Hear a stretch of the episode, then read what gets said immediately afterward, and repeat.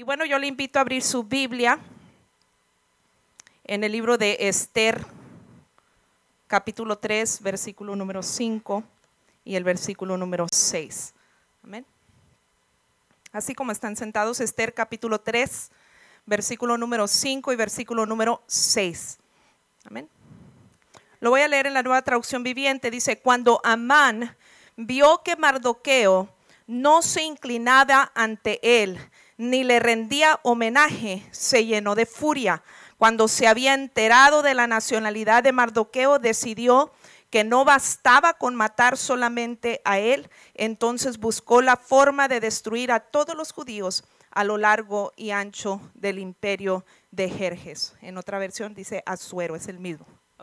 Vamos a orar. Padre, te damos gracias por la bendición que nos das de estar aquí en tu casa, alabar, bendecir tu nombre juntos, Señor. Y ahora también dispuestos todos para recibir lo que tú tienes para nuestras vidas hoy. Espíritu Santo, toma control de este momento y Espíritu Santo toma control de mi vida y que ninguna palabra de humana sabiduría pronuncie en estos labios, sino lo que viene de lo alto para bendición y edificación de la iglesia. Señor, bendice nuestras vidas, nútrenos espiritualmente a través de esta palabra, que no vuelva vacía, que lleve fruto y fruto abundante y reciben todo tú toda la gloria y toda la honra. Amén y amén. ¿Por qué te odia Satanás? De eso vamos a hablar en esta, en esta tarde. ¿Por qué te odia Satanás? Cuando eres un hijo, cuando eres una hija de Dios, usted tiene que saber por más bonitos pensamientos que querramos tener de que le caemos muy bien al diablo, le caemos mal. Cuando somos hijos de Dios, este, el diablo nos odia, Satanás, nuestro enemigo, hablando en el sentido espiritual, nos odia. Y en la Biblia, en el libro de Esther, eh, es caracterizado por mucho, usar muchos tipos, ¿verdad? En, el estudio bíblico, eh, tipos, ¿verdad? Que representan una cosa u otra, ¿verdad? Este, y en este caso, eh, personaje eh, antagónico, por decir así, de esta novela del libro de Esther es Amán. Y Amán es tipo de Satanás o del diablo. Y aquí en estos dos versículos, pero yo quisiera que usted se vaya a la casa y lea todo el libro de Esther, eso va a ser extraordinario. Pero este, cuando eh, en la Biblia este, encontramos a Amán, Amán es tipo, este personaje es tipo de Satanás. Y Mardoqueo es tipo de, eh, en esta ocasión, para lo que voy a hablar, de los hijos de Dios. Entonces, Amán eh, eh, se enfureció y odió tanto a Mardoqueo por diferentes razones. Y la número uno, porque era diferente. Porque la misma razón por qué Amán odiaba a Mardoqueo son las razones por qué Satanás nos odia a nosotros como hijos de Dios. ¿Por qué? Porque eres diferente. Satanás te odia porque eres diferente. En ese mismo capítulo 3 de Esther, vamos al, al versículo 8. Dice, luego Amán se acercó al rey Jerjes y le dijo, hay cierta raza dispersada por todas las provincias del imperio que se mantienen aislada de todas, que se mantiene aislada de todas las demás. Tienen leyes diferentes de los demás pueblos y se niegan a obedecer las leyes del rey. Por lo tanto, no conviene a los intereses del rey que ese pueblo siga con vida. Para entender estos conceptos o estos, pasajes que estamos leyendo, le voy a resumir. Amán era un eh, servidor del rey, el de más alto rango, si usted los, lee los primeros dos versículos. Amán se le había dado la posición después de, del rey eh, Azuero de Jerjes, era el, de más alto rango dentro del reinado de, de Jerjes o de Azuero. Entonces, no había otro más poderoso en el reinado que, que Amán después del rey. Entonces, eh, Amán pues se creía mucho, ¿verdad? Porque era el, número dos, ¿verdad? En, el orden eh, de autoridad en el reinado de, Persia. Este, en este caso era el reinado de Persia. Entonces, eh, aquí encontramos que Amán descubre que, bueno, debido a que él tenía ese rango, el rey había dado una orden que todos cuando pasaran por donde estaba Amán había que inclinársele y había que rendirle homenaje y pleitesía. Eh, casi casi adoración se le, tenía, se le tenía que rendir a este hombre llamado Amán. Pero Mardoqueo, siendo un hijo de Dios, siendo judío, porque acuérdense que en el reinado de Persia era una nación pagana, pero había los eh, que habían sido traídos cautivos este, de los judíos. Entonces había, ya, se había, ya habían pasado muchos años y ya entre esa nación había los eh, persos y también los judíos y se habían multiplicado eh, los judíos dentro de Persia también. Entonces ahí había una mezcla, ¿no le suena muy parecido a lo que hay hoy? Nosotros estamos en el mundo, y esta mañana recibíamos una enseñanza muy acertada sobre la santificación, ¿verdad? Entonces estamos en el mundo, pero claro que podemos mantenernos como hijos de Dios aún estando en el mundo. Y era lo que hacía Mardoqueo. Mardoqueo estaba eh, propuesto a mantenerse fiel a su Dios, a, ese el único Dios verdadero de los, de los judíos. Entonces, él era un hijo de Dios que había decidido mantenerse apartado de todo estilo de vida mundanal. Entonces, eh, eh, igual que nosotros, un hijo de Dios tiene que determinar Repito, como se nos predicó esta mañana, los que estuvieron aquí, eh, tenemos que determinar, la santificación tiene que, ser, tiene que ver con estar separados, apartados. Tenemos que decidir intencionalmente apartarnos de las cosas mundanales que no honran y que no agradan a Dios. Entonces, aunque se había dado una ley, según este versículo número 3, eh, si no me equivoco, bueno, vamos a leer el versículo 8, fíjese lo que dice el 8.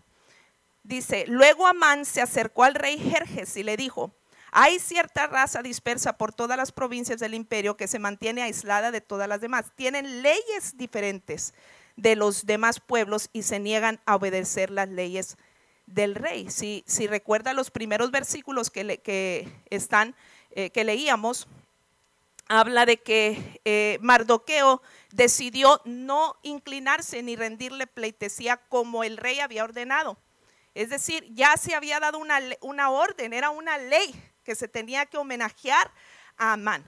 Era parte de la ley en Persia que se tenía que dar homenaje Amán. Pero aquí Amán dice, eh, este, este pueblo y este personaje Mardoqueo y toda su gente la tenemos que exterminar porque están multiplicados entre, entre tu reino, vino y le dijo al rey, dice y, por, y dice, y tienes que exterminarlos, no puedes tolerarlos, dice la nueva versión internacional. ¿Por qué? Porque tienen leyes diferentes a los demás pueblos y a, a nosotros. No quieren obedecer tus leyes, rey.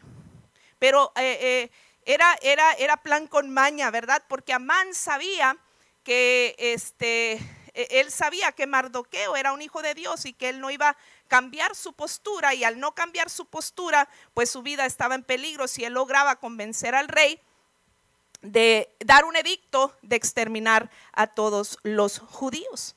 Y entonces persuada al rey, le dice, no te conviene a tus intereses, oh rey, que siga con vida eh, este hombre y su gente. Pero eh, eh, al igual que Mardoqueo, el Hijo de Dios tiene que mantenerse, no importa eh, cuántas amenazas Satanás, nuestro enemigo, lance en contra de los hijos de Dios. Tú y yo tenemos que mantener nuestra postura de mantenernos alejados de una vida mundanal y pecaminosa.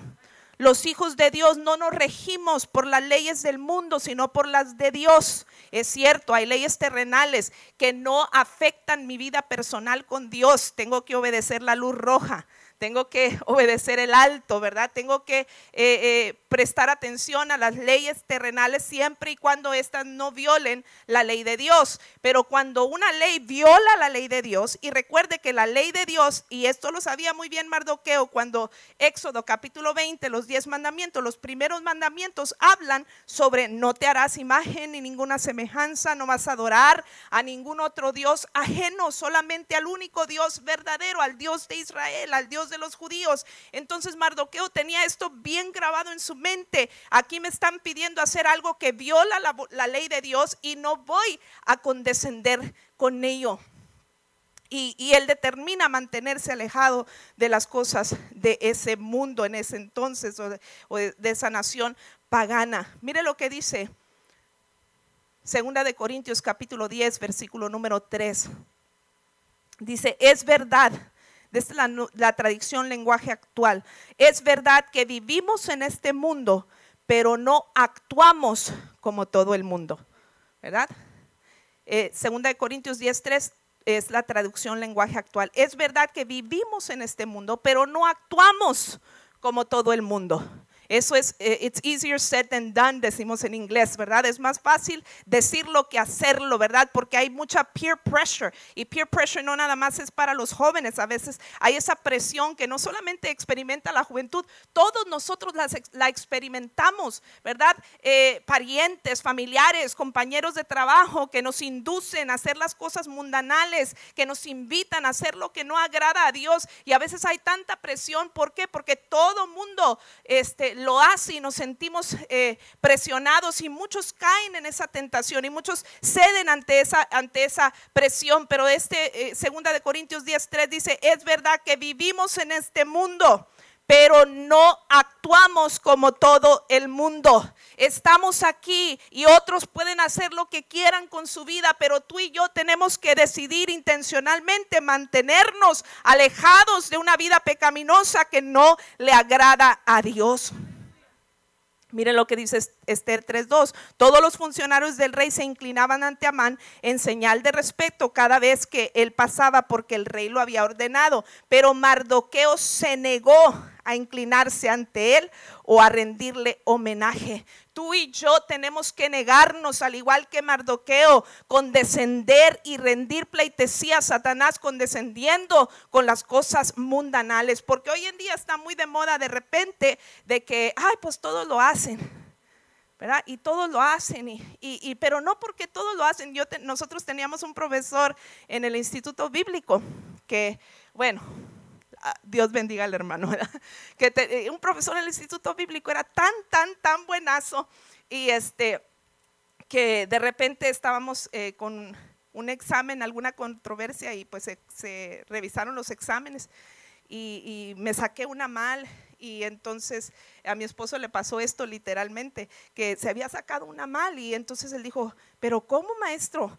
Este, es que esa era la respuesta correcta mire lo que dice el libro, mire lo que aquí está, mire, aquí está la prueba, este es, esta, esta me la tenía que haber sacado buena. Claro, usted conoce a su pastor, eso implicaba sacar su 100, ¿verdad? Entonces, este, eh, él estaba reclamando, ¿verdad? Su, su, su 100, ¿verdad? Porque eh, esa, esa respuesta se la habían marcado mal y en verdad estaba acertada. Y entonces dijo, bueno, bueno, bueno, dice, no vamos a discutir. Dice, este, levanten las manos, la mano todos los que pusieron a, levantaron la mano. Y entonces todo el mundo levantó la mano. ¿Y quién puso la B? Pues el pastor, ¿verdad? Bueno, entonces la respuesta es A, ¿verdad? Y el pastor estaba indignado porque dice, y si todo el mundo está mal, ¿verdad? Este, ¿Por qué nos tenemos que ir con la mayoría? Pues a veces así en, en, la vida cristiana, desafortunadamente, juzgamos mal porque todos están haciéndolo, creemos que es permisible y no, tenemos que ir ¿Cuál es la ley nuestra? La palabra de Dios. Dice la Biblia que esta es como un espejo. Nos enseña, nos corrige. Cuando vamos al espejo te dice lo que, que estás despeinado, que estás chorreado, que necesitas una manita de gato, de león, ¿verdad? o de tigre, o no sé cómo dicen, ¿verdad? Pero este dice, esto te dice la verdad.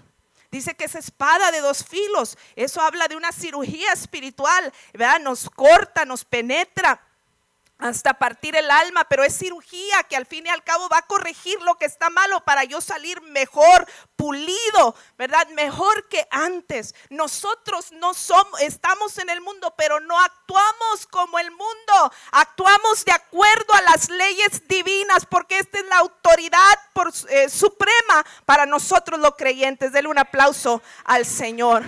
El mundo pasa, dice la Biblia, y sus deseos, pero la palabra de Dios, esta permanece para siempre. El Hijo de Dios tiene que mantenerse apartado del mundo, aun cuando eso no sea muy divertido. Mantenerse apartado de la mundanalidad puede no ser muy divertido.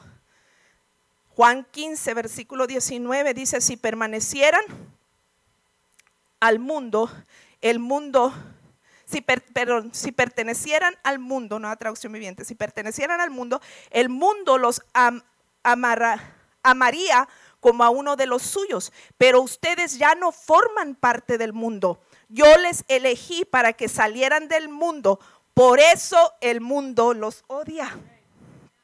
Por eso el mundo los odia.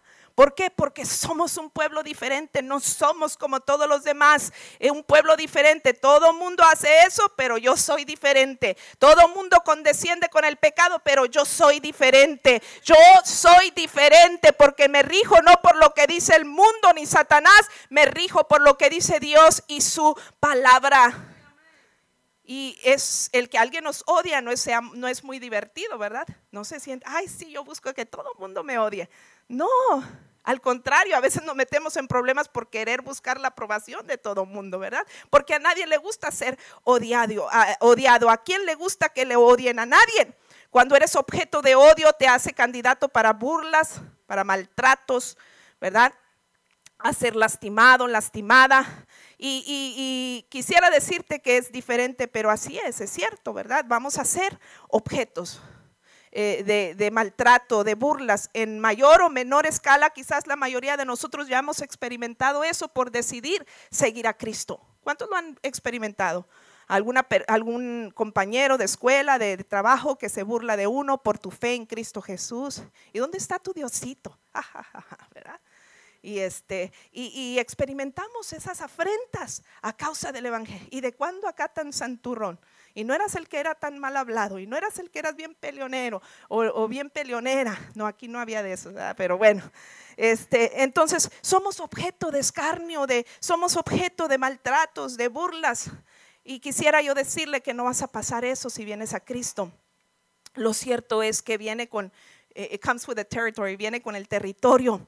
Te van a juzgar mal, te van a tratar mal por ser cristiano, pero te digo esta tarde, no te intimidas no te cohibas, no te dejes llevar eh, por eso que, estás experimentando, experimentando. Mantenerse apartado de la mundanalidad tiene grande galardón. Ese es el otro lado de la moneda, porque mientras unos se burlan, mientras otros me maltratan, mientras sufro escarnio y persecución, por otro lado Dios me da un grande galardón por mantenerme fiel a Él. Dele un aplauso al Señor. Mire lo que dice Mateo capítulo 5, versículo 10 al 11. Nueva traducción viviente dice, Dios bendice a los que son perseguidos por hacer lo correcto, porque el reino del cielo les pertenece. Dios los bendice a ustedes cuando la gente les hace burla y los persigue y mienten acerca de ustedes y dice toda clase de cosas malas en su contra, porque son mis seguidores. Alégrense, estén contentos, porque les espera una gran recompensa en el cielo. Y recuerden que a los antiguos profetas los persiguieron de la misma manera. Alégrate pueblo, si por la causa de Cristo eres perseguido, si por la causa de Cristo sufres burlas, maltratos y escarnio, alégrate. ¿Por qué? Porque nos espera. A lo mejor ahorita tienes que padecer por un momento, pero nuestro galardón en el cielo será grande y amplio y va a valer la pena. Dele un aplauso al Señor, porque yo estoy haciendo tesoros, como dice eh, eh, uno de los evangelios, yo estoy haciendo tesoros no en la tierra, sino en el cielo, porque en la tierra de los tesoros que hagamos aquí, dice, eh, corrompen, se acaban, se termina, dice, haz tesoros en el cielo, donde ni la polía ni el orín corrompen. Yo estoy depositando en el banco del cielo y de ahí voy a tener mi galardón. Mantente apartado de la mundanalidad porque esto te va producir un gran galardón. Otra versión dice, bienaventurados. Bienaventurados es buena ventura. Aquí dice, bendice. Bendice viene de bien decir. Dios ya ha hablado bien para los suyos. Dios ya ha hablado promesas de bendición para sus hijos. Dios ya ha hablado grandes cosas para tu vida. Aférrate a Él. Mantente alejado de las cosas mundanales. Mantente fiel a Dios y vas a experimentar todo el bien que Él ha prometido a su, su debido tiempo, tendrás buena aventura, tendrás un buen viaje, tendrás éxito cuando nos mantenemos fieles a Dios antes que a Satanás o las cosas de este mundo. Estén contentos porque les espera una gran recompensa. Dice Primera de Juan capítulo 2 versículo 15 al 17, no amen a este mundo ni las cosas que les ofrece, porque cuando aman al mundo no tienen el amor del Padre en ustedes, pues el mundo solo ofrece un intenso deseo por el placer físico, un deseo insaciable por todo lo que vemos y el orgullo de nuestros logros y posesiones. Nada eso de eso proviene del Padre, sino que viene del mundo y este mundo se acaba junto con toda la gente tanto junto con todo lo que la gente tanto desea, pero el que hace lo que a Dios le agrada, vivirá para siempre. El que hace lo que a Dios le agrada, vivirá para siempre. ¿Y qué es lo que a Dios le agrada? Lo que está escrito en esta su palabra. Eh, eh, Josué 1.8, que dice, respecto a la palabra de Dios, que meditemos día y noche en esta palabra, para que guardes y hagas conforme a todo lo que en él está escrito, entonces harás prosperar tu camino y todo, todo es todo, todo te va a salir bien. Por el momento a lo mejor no todo me va bien, pero todo va a obrar para bien a su debido tiempo, porque soy un hijo de Dios que he escogido mantenerme apartado de todo aquello que a Dios no le agrada. Dice, dijimos en el versículo 8 del capítulo 3 de Esther, la nueva versión internacional, le dijo a Amán al rey, no te conviene tolerarlos, no te conviene tolerarlos. Mientras el diablo no te tolera, mientras el diablo te odia, no te tolera, Dios te recompensa por mantenerse fiel a Él. Dele un aplauso al Señor. Amán odiaba a Mardoqueo por ser diferente y Satanás nos odia a nosotros porque somos diferentes, no somos iguales. No hablo como el mundo, no camino como el mundo, no actúo como el mundo, no respondo como el mundo. Yo respondo de acuerdo a la voluntad de, Dios y eso me provocará grandes galardón. Pero otra razón es porque eres una amenaza. No solamente eres diferente, y el diablo no le gusta eso, porque has escogido algo diferente a lo que él te ofrece, sino porque eres una amenaza. Así como lo oyes, tú eres una amenaza para el reino de las tinieblas, ¿sabías? Y por eso, eso explica muchas veces por qué el diablo quiere destruirnos. Recuerde que Juan 10:10 dice que él ha venido para hurtar, matar y destruir. Su intención de Satanás es destruir a todos los hijos de Dios. ¿Por qué? Porque eres una amenaza. Porque cuando tú te la crees de que eres hijo de Dios, cuando tú te mantienes fiel a Dios y Dios te otorga su bien, su poder, su autoridad, ah, tú tienes el potencial de cambiar el mundo, tú tienes el potencial de cambiar tu familia, tú tienes el potencial de cambiar tu entorno, de cambiar tu destino y el destino de otros. Cuando nos levantamos los hijos de Dios para servir a Dios con todo nuestro corazón. No solamente servirle a Dios, sino servir a la comunidad, servir a la gente, hacer la obra de evangelista, hacer el trabajo y el servicio que a Dios le agrada, que va a contribuir al engrandecimiento del reino de Dios aquí en la tierra. Tú y yo nos convertimos en una amenaza para Satanás. Mardoqueo desafiaba a Amán eh, al no inclinarse se sentía amenazado a Amán por Mardoqueo porque él no se inclinaba a, él. Pero no solamente por eso eh, era una amenaza, sino Mardoqueo era una amenaza para, para Amán, porque mire, Mardoqueo dijimos era judío. Y Amán dice, si va conmigo, allí este, en el capítulo 3 de Esther, dice el versículo 1, tiempo después el rey Jerjes ascendió a Amán, hijo de Amedata el Agageo. Amán, hijo de Amedata el Gagageo. Agageo, perdón. Este, Amán venía de los amalecitas. Él era una amalecita de esa, de esa nacionalidad, de esa raza. Él era amalecita de ese pueblo. Mardoqueo era judío. Y mire lo que dice el versículo 6 nuevamente. Como se había enterado, Amán, como se había enterado de la nacionalidad de Mardoqueo, decidió que no bastaba con matar solamente a él, entonces buscó la forma de destruir a todos los judíos a lo largo y ancho del imperio de Jerjes.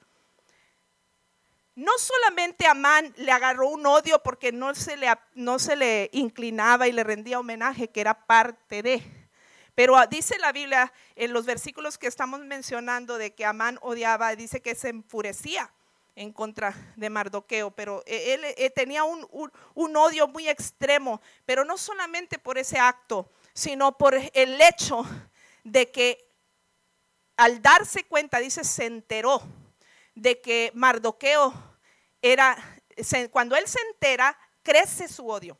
Cuando él se entera que no nada más lo odio porque no se me inclina, lo odio porque cuando se enteró de que Mardoqueo era de los judíos. Oh, eso lo encendió más.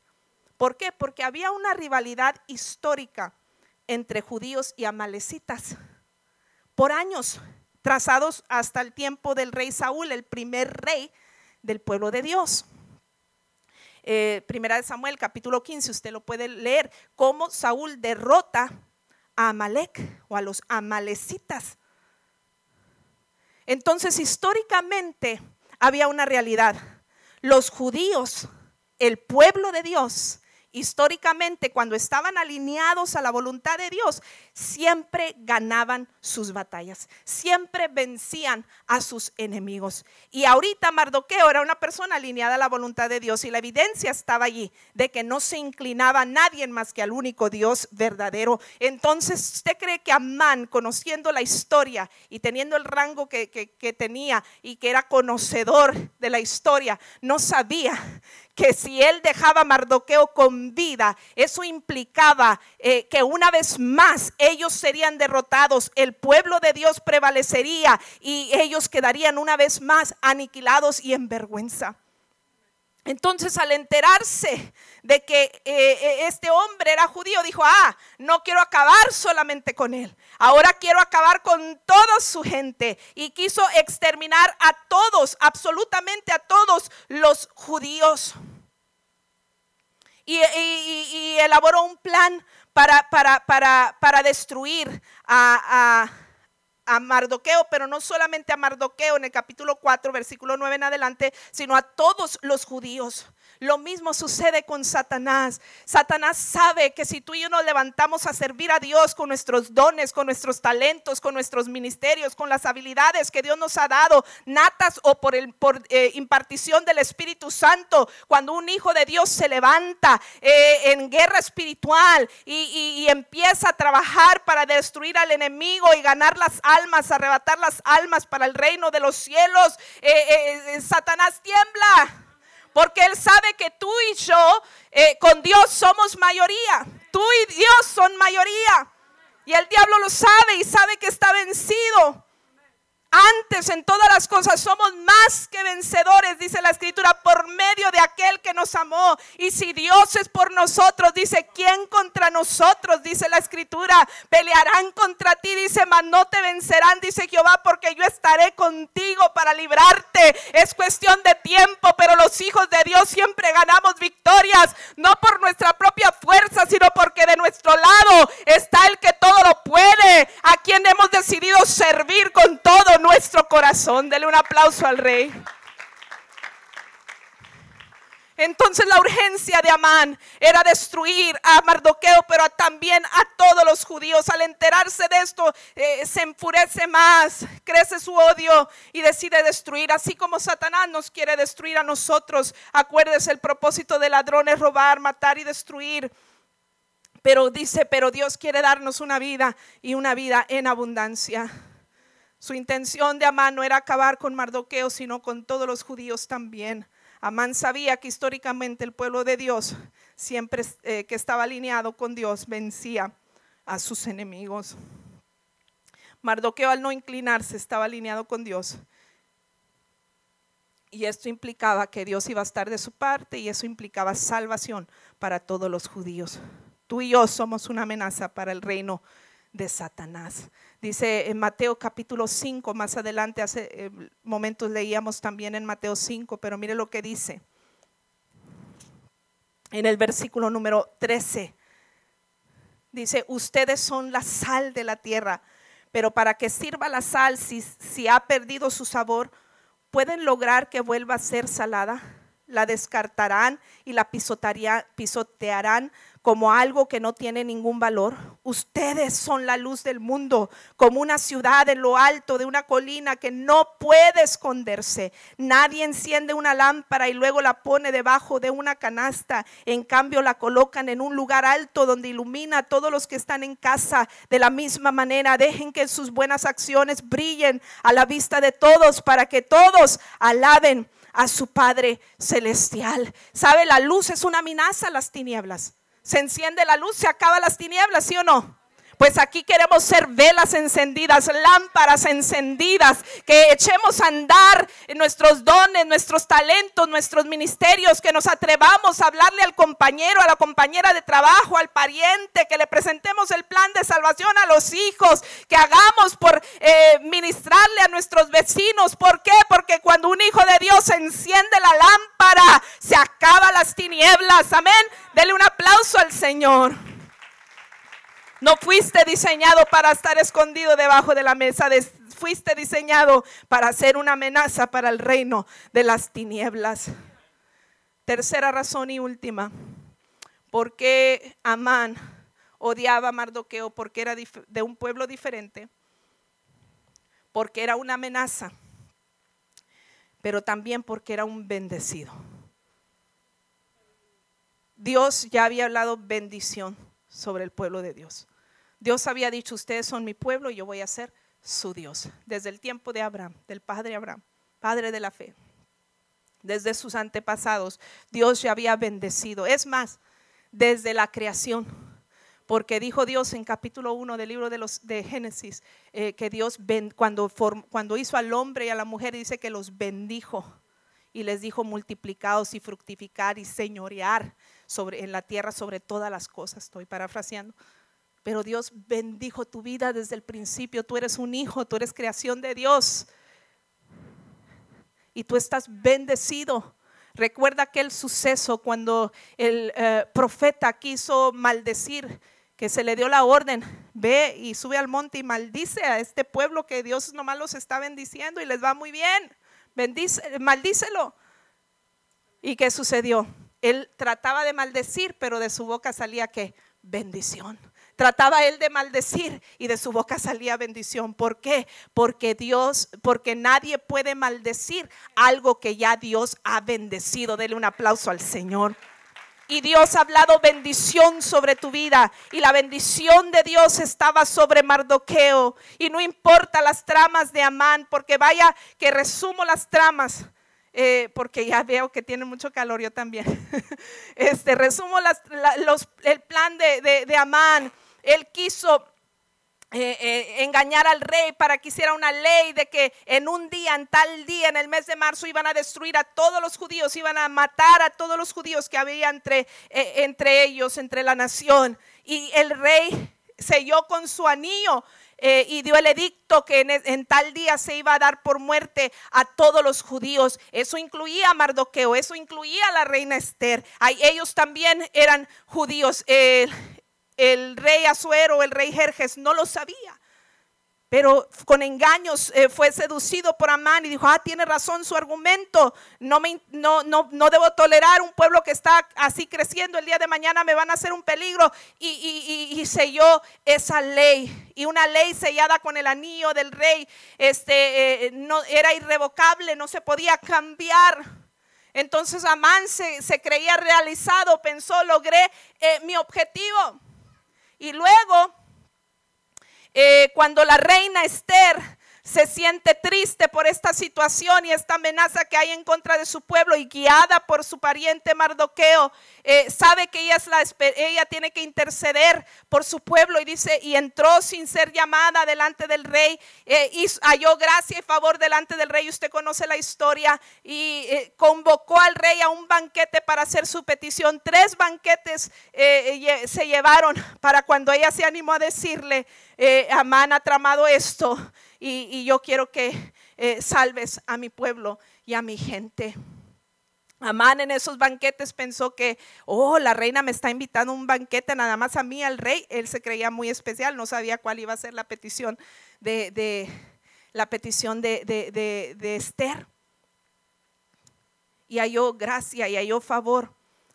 Pero en, uno de esos en una de esas ocasiones, o más bien más adelante, este, el rey, cuando le hacen la petición, dice que no puede dormir la siguiente noche no puede dormir o esa noche no puede dormir.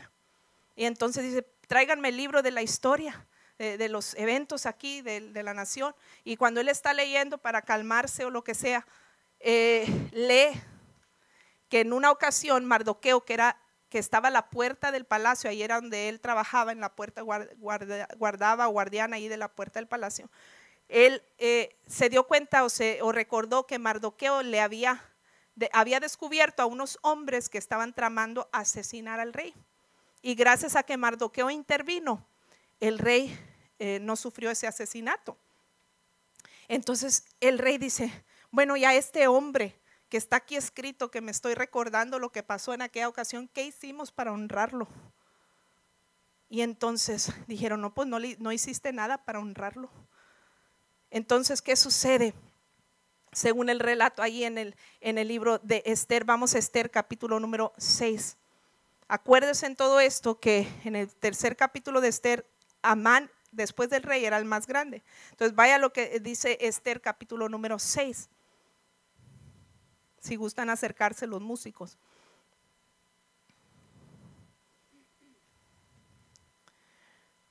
Dice, eh, eh, eh, cuando ya él descubre, dice versículo 3, ¿qué recompensa o reconocimiento le dimos a Mardoqueo por este acto? preguntó el rey.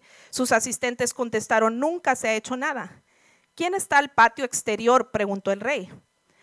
Amán no se había dado cuenta de esto. Dice, resulta que Amán acaba de llegar al patio exterior del palacio para pedirle al rey que atravesara a Mardoqueo en el poste que había preparado. Es decir, para este entonces como Mardoqueo no le estaba rindiendo pleitesía, Amán, aconsejado por su esposa y sus amigos, había hecho una horca, un poste con una horca, para cuando denunciara él a Mardoqueo delante del rey, mandaran horcar a Mardoqueo en esa horca.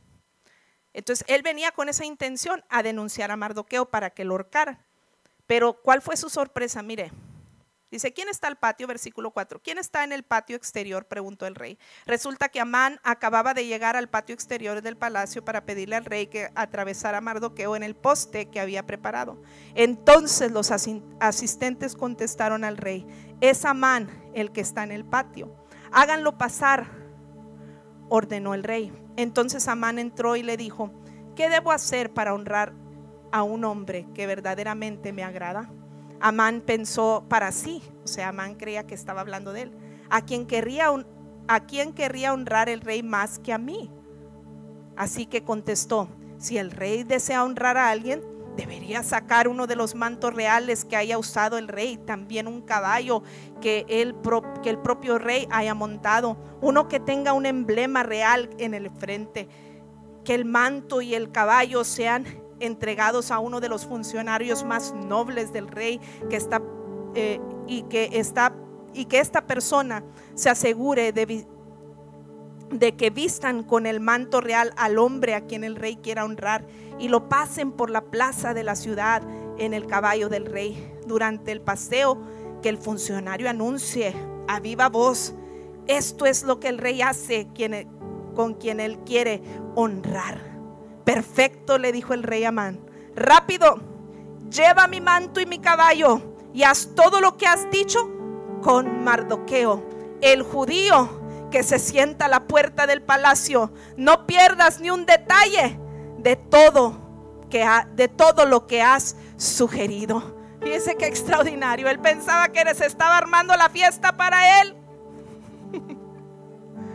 ¿Y cuál fue su sorpresa? que a la persona que querían honrar era Mardoqueo y la persona que él más odiaba no le quedó otra más que ir. ¿Quién era el más alto funcionario? Pues él. Así es que quién iba a pasear por toda la ciudad y, eh, al que le iban a rendir homenaje era Mardoqueo. ¿Sabes por qué lo que el enemigo quiere usar para tu mal, eh, eh, Dios lo utiliza para tu bien? Y mientras que a ti te cueste y dices, Señor, ¿por qué tengo que sufrir por tu causa? ¿Por qué, me, ¿Por qué esto? ¿Por qué aquello? Pero si tú te aguantas firme y fiel al Señor y no te dejas intimidad y le sirves igual con todo lo que tú está a tu alcance, con todo tu potencial, es cuestión de tiempo, pero dice la Biblia que si humilla, Dios lo va a exaltar.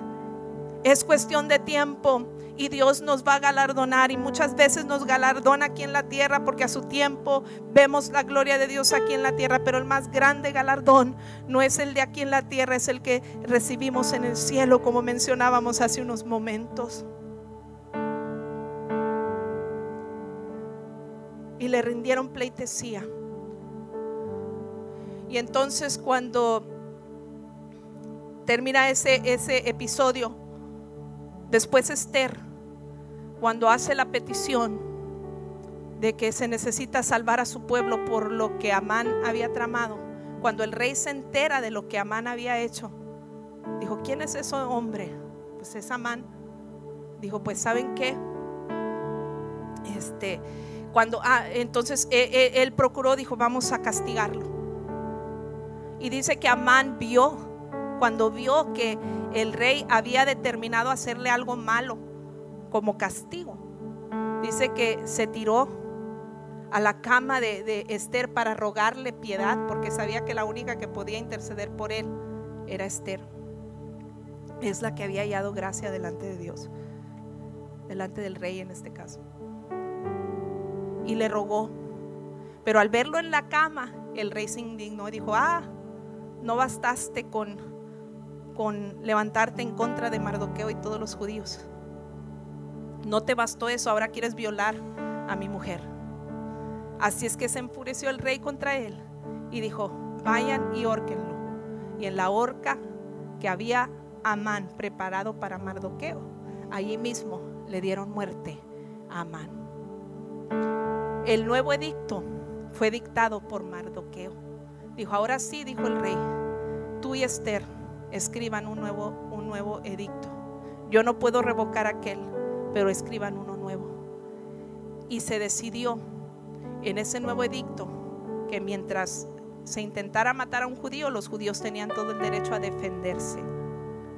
Llegó el día señalado y me imagino que la mayoría no se animaron a hacerle nada a los judíos porque podía implicar la muerte de ellos también, pero los que se animaron, dice que hubo gran mortandad de la, de, los, de la gente que quiso hacerle daño a los judíos y los judíos se mantuvieron intactos a salvo. Y sabe que si usted lee en el capítulo número 8, si no me equivoco, este, dieron muerto, dieron muerte a 10 de los hijos, porque hubo un momento en el que Amán presumió de todo lo que tenía y todos sus hijos también.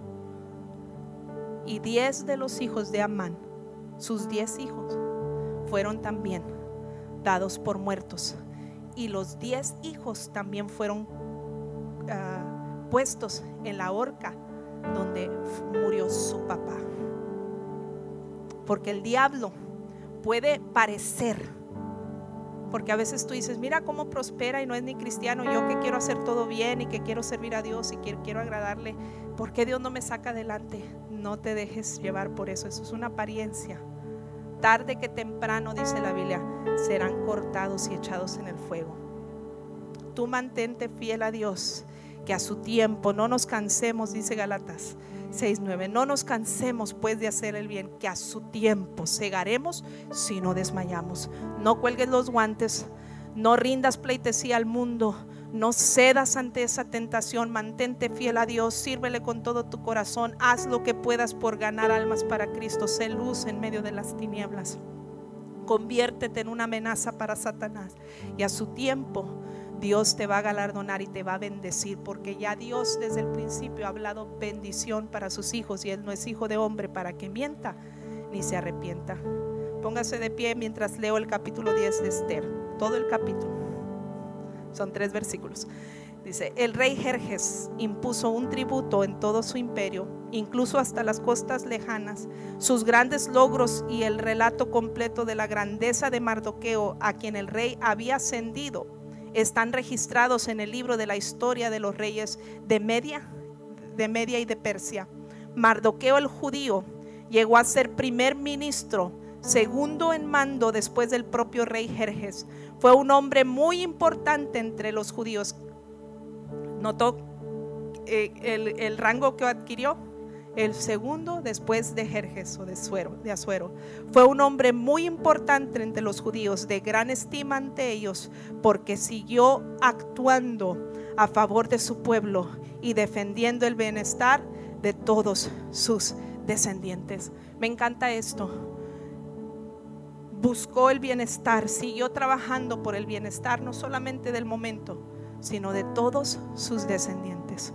Cuando tú escoges ser un pueblo diferente, cuando tú decides ser una amenaza para el reino de las tinieblas, cuando te la crees y recibes tu bendición, esa bendición va a alcanzar a las generaciones después de nosotros. Las generaciones, tus descendientes, van a alcanzar la bendición por tu fidelidad.